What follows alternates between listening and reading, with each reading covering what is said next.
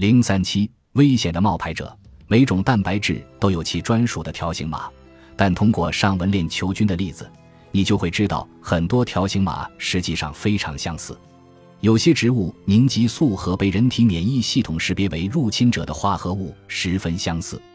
脂多糖是那些不断分裂繁殖，最后死在你的肠道里的细菌残骸，它们会穿过你的肠壁、衣服或隐藏在饱和脂肪中进入你的身体。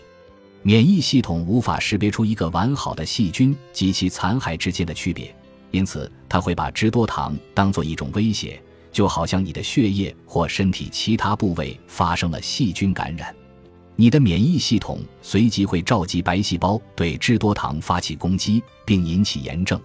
还有一个坏消息是，那些一直警惕着外源物质的免疫细胞会把凝集素误认作脂多糖，并对其发动攻击。就好像你的体内确实充满了细菌，然后你的身体就会爆发炎症。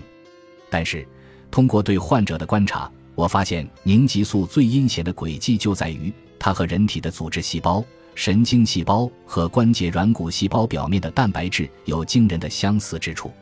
而为了慎重起见，以及更好地保护你的身体，你的免疫系统不会放过某些关键的危险物质。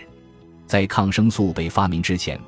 如果你的身体受到细菌感染，你就摊上大麻烦了。因为你的免疫系统会对任何与细菌的细胞壁或外源蛋白质稍有相似的物质都表现得十分敏感。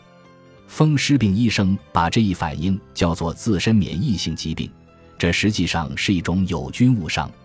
如果一只动物因为吃下了某种含有凝集素的食物而生病，感觉不适或不能茁壮成长，它很快就会意识到不应该再吃了。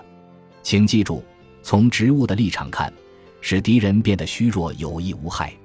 如果你能让你的敌人搬起石头砸自己的脚，你就占据了上风。